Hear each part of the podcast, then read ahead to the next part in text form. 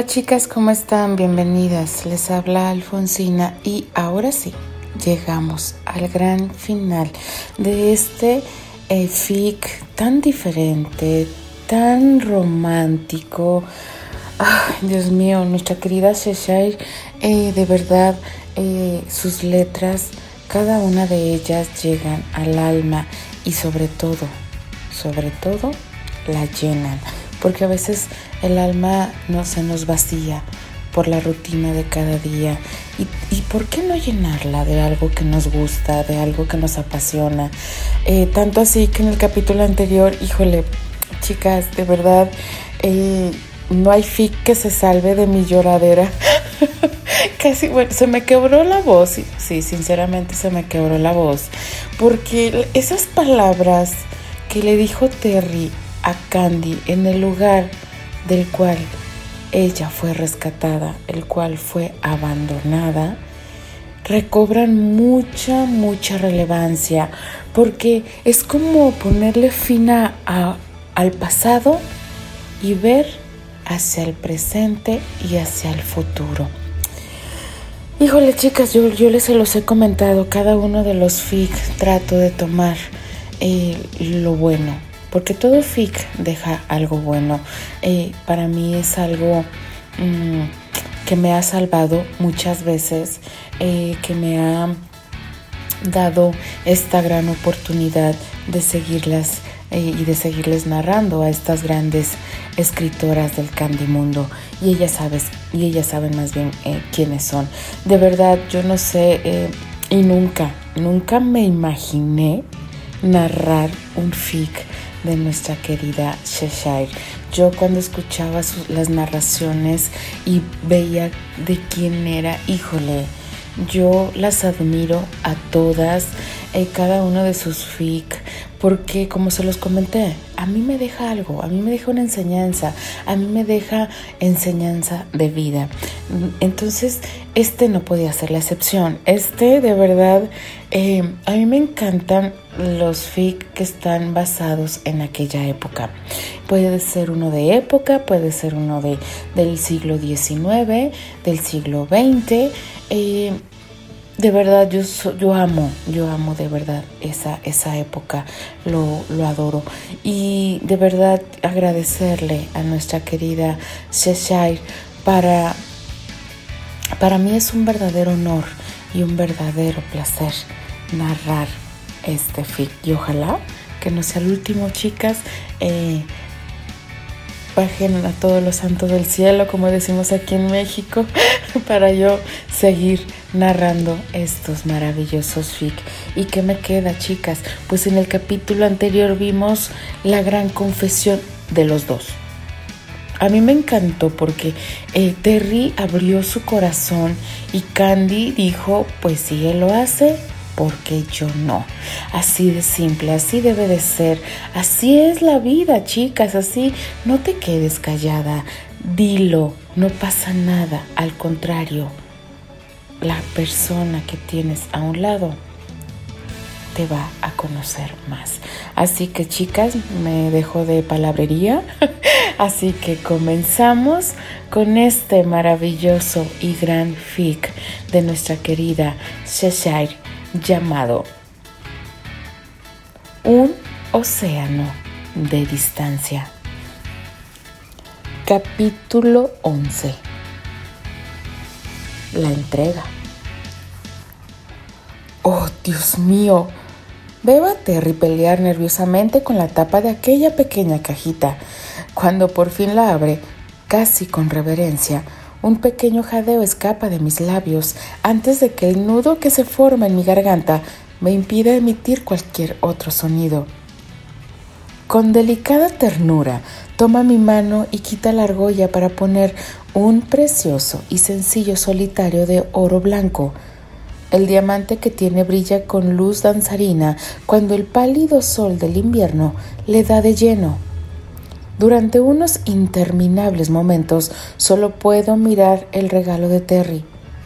Muchas veces lo imaginé, pero esto supera por mucho mis ilusiones. Miro a Candy con un dejo de preocupación. Esperaba ver en sus labios una enorme sonrisa y en sus verdes ojos la ilusión reflejada.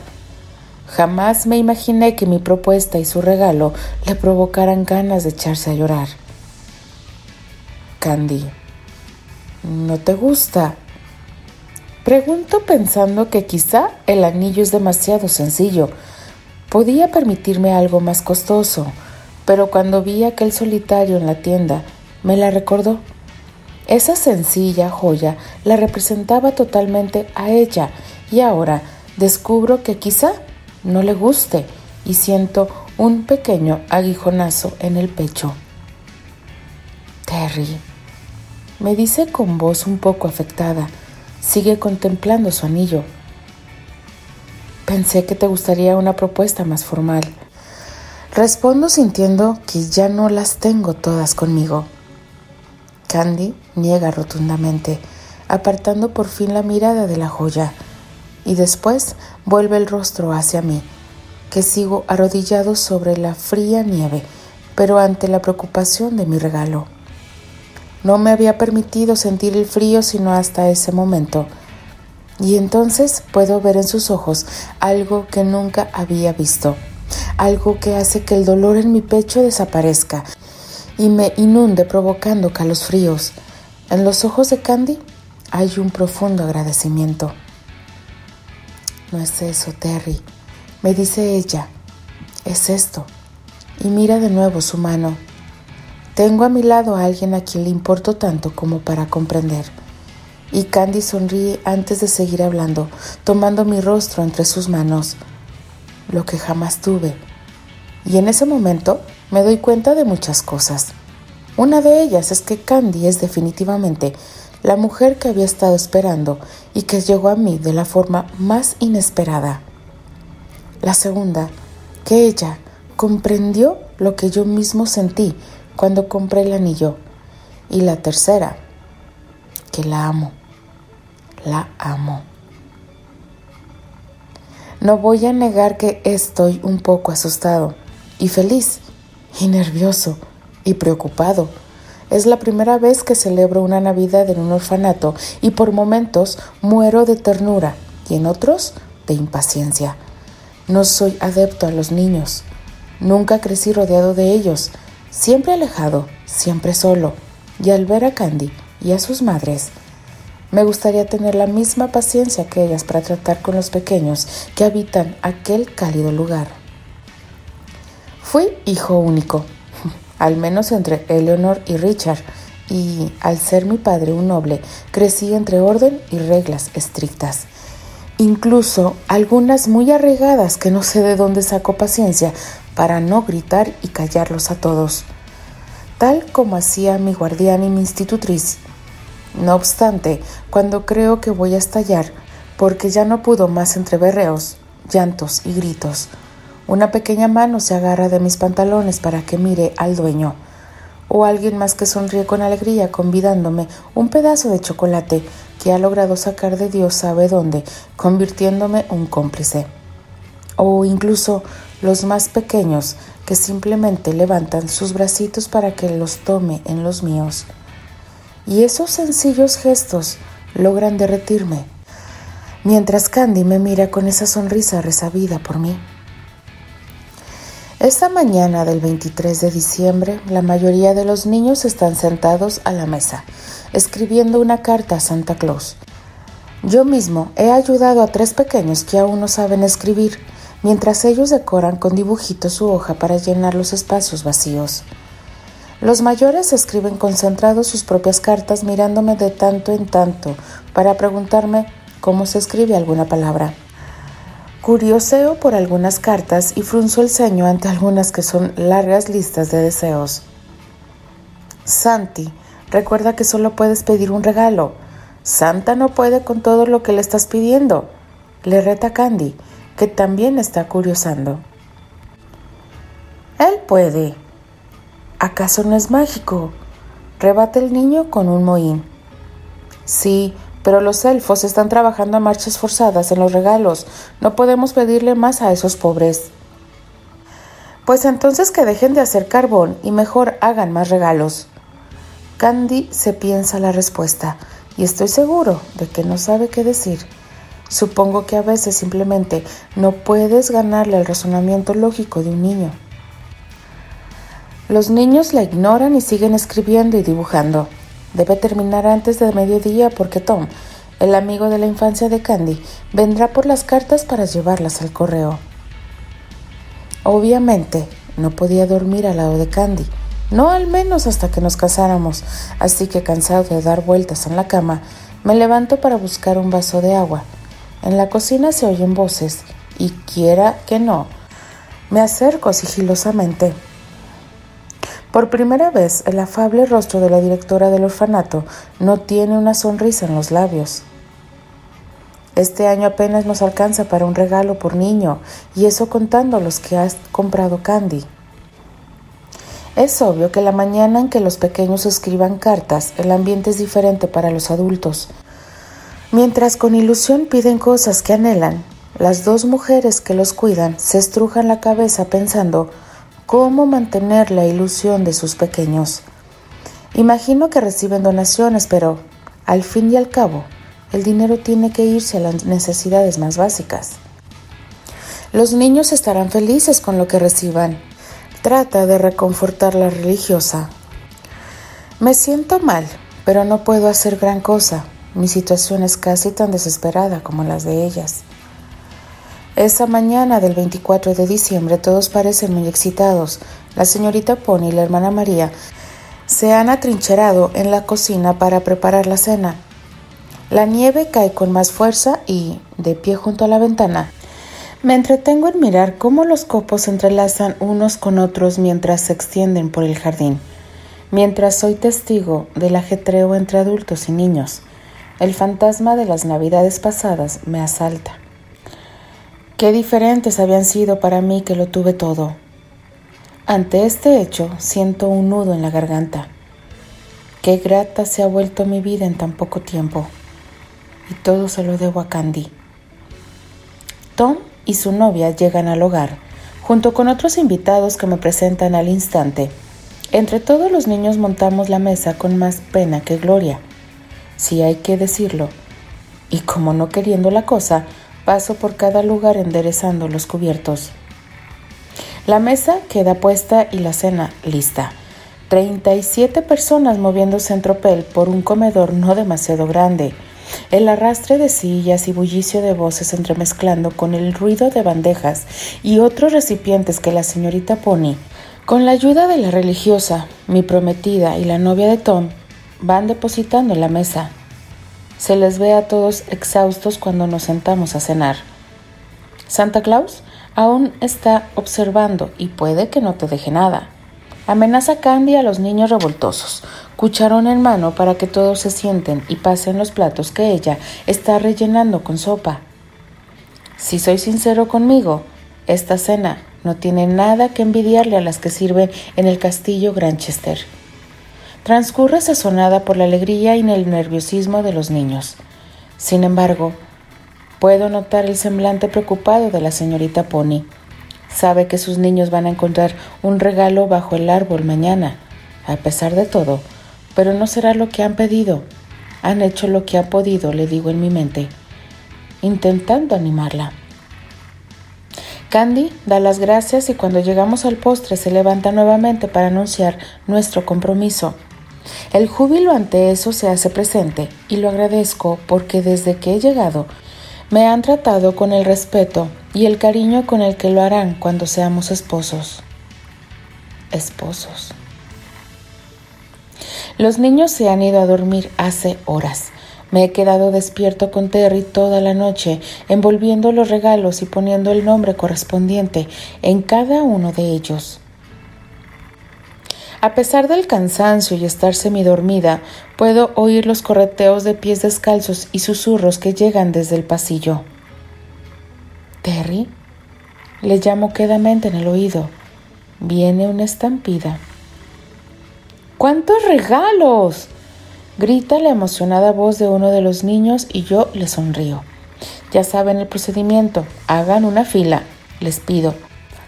Terry se incorpora del sillón que ha sido invadido por pequeños que esperan su turno para tomar su regalo. Ya desperté, ya desperté, dice con voz ronca mi prometido. A medida que los niños pasan al frente, busco su regalo y se lo entrego. Hay muñecas, peluches, pelotas, trenes, espadas y carritos de madera y un montón de otros juguetes.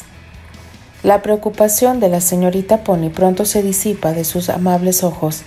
Esos pequeños niños agradecen sus regalos, aun si no son los que pidieron en sus cartas.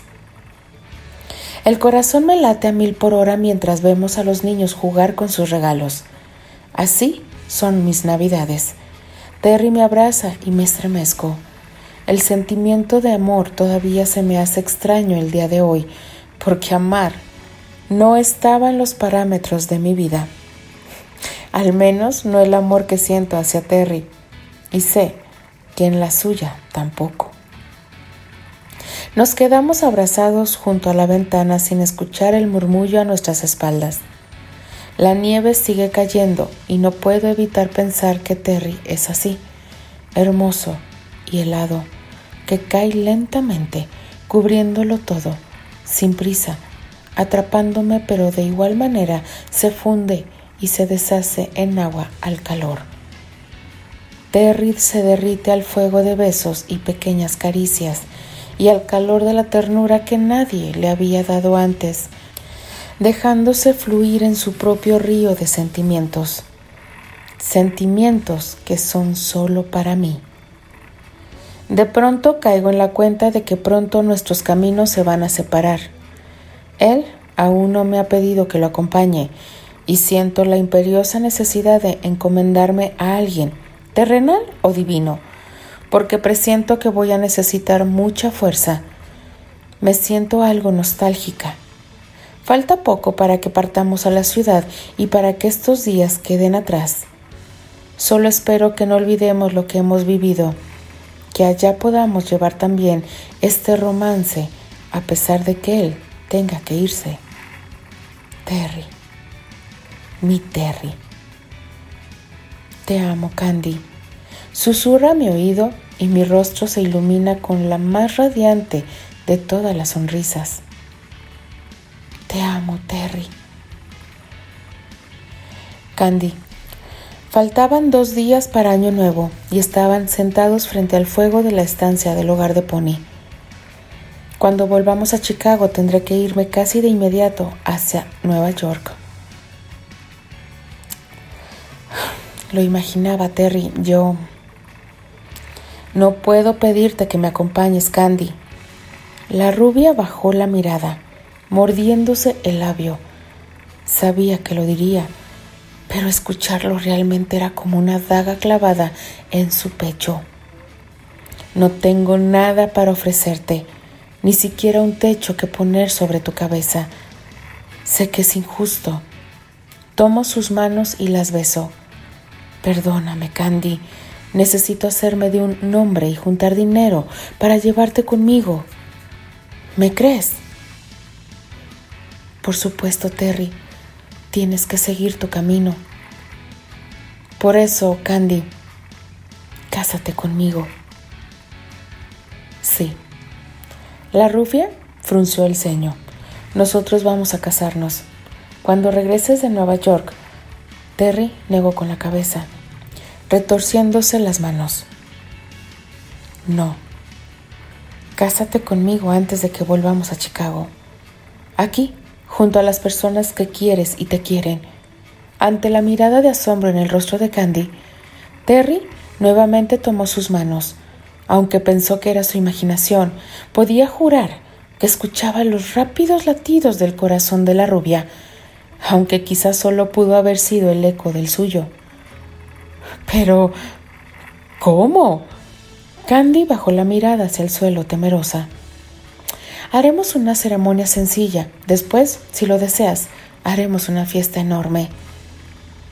Candy asintió. Las lágrimas nublaban sus ojos. Terry quería que su boda con ella fuera especial, pero las circunstancias lo impedían. Era complicado, al igual que la mayoría de la vida de ambos. Al menos tenía el consuelo de que Candy estaría con las personas que eran importantes para ella. Candy suspira y me abraza. Parece entender. Envuelta en mis brazos, lo comprende. Ella es buena y amable y yo soy egoísta porque la amo. La amo tanto que tengo miedo de perderla, pero también la amo de un modo razonable, porque no puedo llevarla a vivir una vida de privaciones. Ella tiene una vida estable en Chicago, una casa, un empleo. En Nueva York nada nos espera. Quiero llevarla, pero no puedo, porque soy solo un novato, uno de tantos, que va cargado de sueños sin la certeza de que alguno de ellos se convierta en realidad. Soy egoísta porque amo a Candy, aun cuando ella, desde hace tiempo, decidió que sería mía y yo de ella. Tal vez Terry crea que no lo entiendo, pero lo hago. Soy consciente de que tendrá que esforzarse si deseamos tener un futuro juntos. Su sueño es ser actor. Por ese sueño se levanta y vuelve a empezar. Es por eso que acepto su propuesta y él sonríe. Y eso, ver su sonrisa hace que piense que vale la pena. Todo por él lo vale eternamente. Dos días después, el 31 de diciembre de 1918, ambos estaban frente a un juez. La hermana María y la señorita Pony estaban detrás de Candy, luciendo tristes y emocionadas a la vez por su pequeña niña y por su pareja. Tom y su novia estaban ahí sosteniéndose las manos. El señor Stevenson y el señor Cartwright estaban cerca de Terry. El castaño estaba de espaldas, cuando un invitado más se unió a la ceremonia. Solo Candy sabía que llegaría, o al menos lo esperaba. El juez los miró, sonriente, antes de dar inicio a la letanía de unión. Yo, Patrick Smith, ministro legal, y doy testimonio de la unión de ustedes, Candice White y Terrus Granchester. Patrick continuó con la ceremonia hasta que llegó el momento de los votos. Señor Granchester, ahora puede decir sus votos. Candy, eres mi pensamiento más profundo.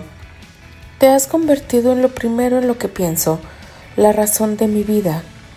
Te pido que aceptes este anillo Tom le dio la sencilla argolla que antes Terry le mandara a la rubia a través del océano, y en ese momento el noble vio unos ojos similares a los suyos entre la pequeña multitud. Como la prueba de que tienes mi vida en tus manos, eres mi salvación, mi esperanza y mi fe. Todo lo que soy, todo lo que tengo es tuyo porque eres lo que más amo en este mundo. Terry deslizó la argolla en el dedo de Candy. Señorita White, puede decir sus votos. Terry, lo mejor que me ha pasado fue conocerte y estar así de mano a mano. Te pido recibas este anillo como la promesa de cuidar por siempre esta unión. Hoy te prometo ser para siempre tuya en el bien y en el mal, porque tu amor es lo que siempre soñé. Terry. Voy a amarte hasta mi final. La rubia colocó la argolla en el dedo de Terry. Por el poder conferido en mí por el Estado, yo los declaro marido y mujer. Puede besar a la novia. Antes de que Terry se inclinara para besar a su ahora esposa, Eleonor pudo ver su mirada cargada de anhelo mientras tomaba el rostro de la rubia entre sus manos y lo acercaba al suyo para dejar en sus labios el beso más dulce que la actriz jamás hubiera visto. Nadie contuvo sus ganas de gritar y aplaudir mientras contemplaban entusiasmados a los nuevos esposos. La expresión de felicidad en el rostro de ambos hablaba por sí sola, mientras sus labios seguían murmurando palabras que nadie más podía oír, pero fácilmente imaginar. Terry sonrió como nunca antes y Candy estaba radiante. Miraron a sus invitados, orgullosos de poder compartir ese momento con ellos. Candy sintió una punzada de tristeza de que Albert no hubiese estado allí para verla casarse, pero sabía que a él no le molestaría el hecho. Estaría tan emocionado por ella cuando se lo dijera que no le importaría ni un poquito no haber estado ahí para verlos. Cada uno de los amigos de Candy los felicitó. Cuando Eleanor se acercó a su hijo, envolvió sus brazos alrededor de Terry en un exuberante abrazo. Felicidades, hijo. Naturalmente Terry no esperaba ver a su madre, con quien apenas había empezado a cartearse en ese momento tan íntimo, y se tensó un segundo. Pero al ver el rostro de Candy que solo demostraba amor y felicidad, se relajó, satisfecho de tener a alguien de su familia a su lado. Felicidades, Candy. Besó la mejilla de la rubia cuando ella se les unió. Gracias, señora Baker. Volvimos a casa el 2 de enero. Terry partiría a Nueva York dos días después. Era difícil aceptar que los sueños que nos unían también eran los sueños que nos separaban, pero era un bache más para nosotros. Una vez que cerramos la puerta detrás de nosotros, Terry me besó. No era un beso tentativo y apresurado como los que me había dado en el hogar de Pony. No, nada de eso. Terry se apoderó de mi boca con mucha firmeza. Una vez, en alguna parte le escuché decir a alguien que el beso de un hombre era su firma y mi esposo estaba firmándome la boca despacio y con mayúsculas. Y aún así, no era un beso exigente, más bien reposado y al mismo tiempo intenso. Y ese beso me estaba encendiendo por dentro y quería más. Lo quería todo. Su cuerpo no me es ajeno. Sus manos recorren mi espalda despacio y aprietan de vez en cuando, posándose en mis caderas, como si no se atreviera a ir más abajo todavía, y vuelven a subir.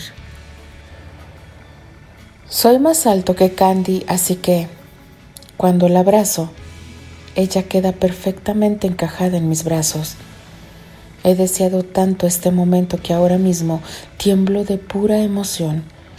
Mi esposa levanta el rostro hacia mí y me besa nuevamente. Y es un beso lleno de energía que no espero volver a sentir los labios cuando termine. Sujeto a Candy tan fuerte contra mí que me duelen los brazos, las manos, el pecho. Ella corresponde con igual fuerza, besándome mi entrepierna palpita haciéndome sentir la innegable excitación que allí está despertando. No hay palabras entre nosotros cuando llegó a nuestra habitación. Estamos por atravesar el umbral que no habrá retorno ni espacio para el arrepentimiento. Ya no importa. Ella es mi esposa. Soy su esposo. Nos pertenecemos y secretamente he esperado esto desde que la conocí. O tal vez mucho antes, pero no era consciente de ello. En cuanto cruzamos la puerta cierro, pese a que solo estamos ella y yo.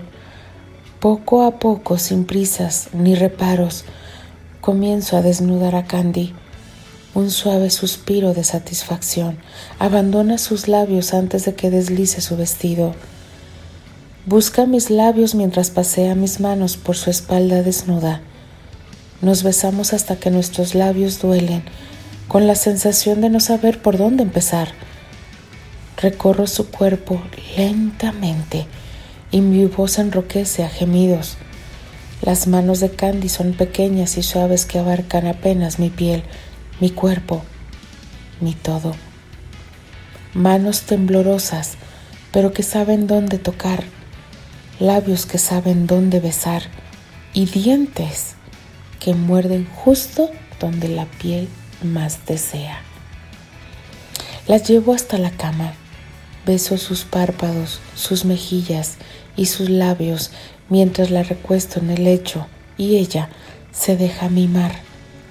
Rozo su piel con suavidad, intuyendo que debo ser cuidadoso.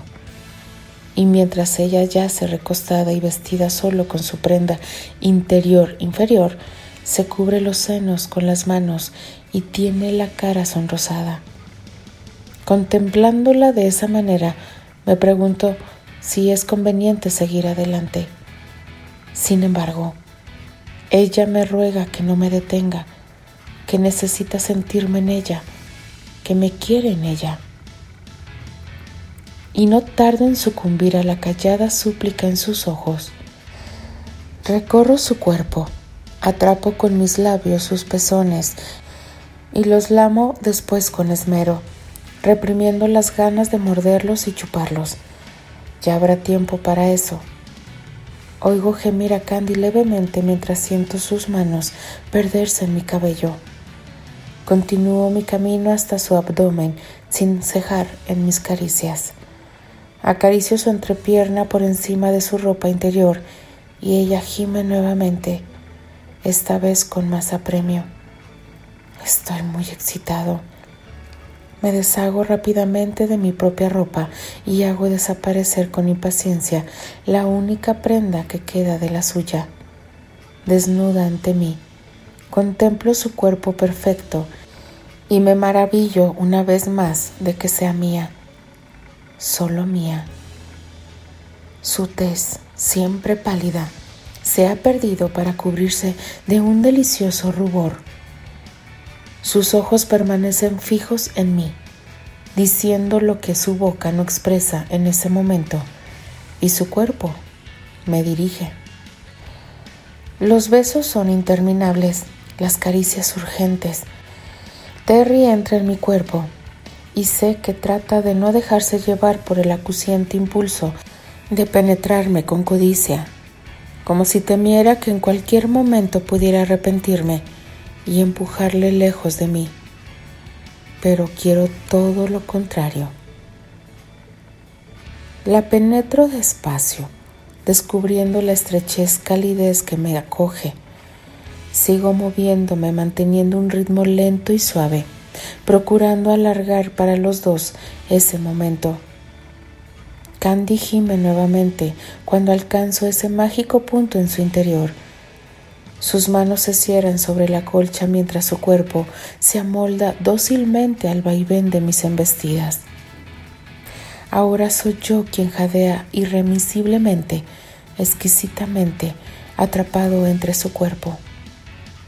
Extiendo sus brazos hacia mí y yo me inclino sobre ella, apoyando mis manos a ambos lados de su cuerpo, tratando de no aplastarla sus piernas rodean mi cintura y me empuja a profundizarle.